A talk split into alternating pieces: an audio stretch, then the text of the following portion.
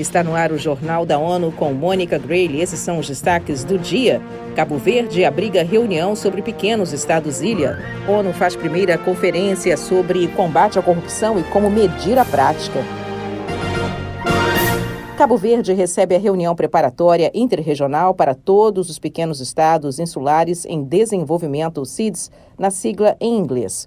O encontro, que termina nesta sexta-feira, discute prioridades comuns das nações, também como mudança climática, acesso a financiamento, resiliência ambiental, redução de desastres, energia renovável, dentre outros tópicos.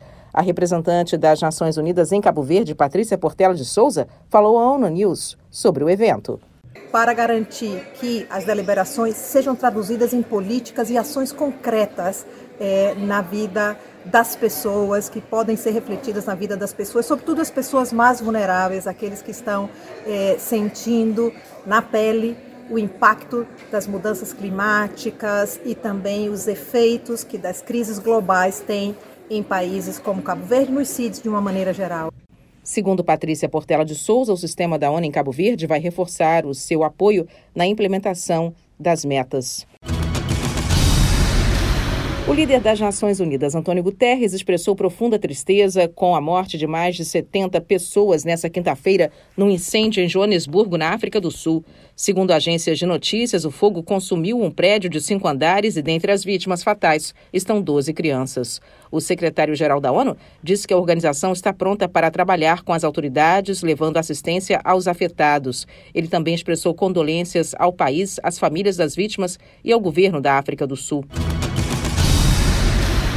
A ONU marca os 20 anos da sua Convenção contra a Corrupção com a primeira conferência global para mensurar a prática realizada em Viena, na Áustria. Vamos aos detalhes com Eleutério Gevani. No discurso da abertura do evento, nesta quinta-feira, a diretora executiva do Escritório da ONU sobre Drogas e Crime, o NODC, afirmou que a corrupção se espalha por linhas turvas e prospera na ambiguidade. Gada Wali, lembra que a corrupção também desvia recursos importantes para serviços essenciais, viabiliza o crime organizado e aprofunda desigualdades. Em dezembro, o NODC organizará a décima conferência dos Estados-partes da Convenção em Atlanta, nos Estados Unidos. O Ali quer utilizar o evento para ajudar a renovar a cooperação internacional sobre formas de mensurar a corrupção no mundo.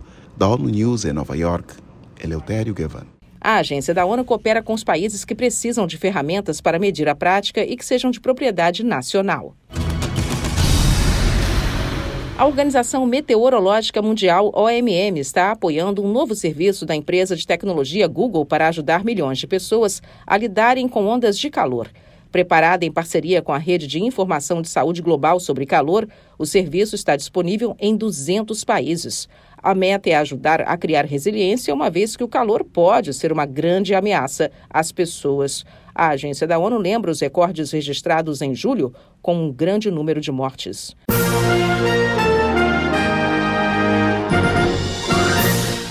Este foi o Jornal da ONU. Mais informações na nossa página news.un.org/pt e nas nossas redes sociais. Siga a gente no Twitter, ONUNews.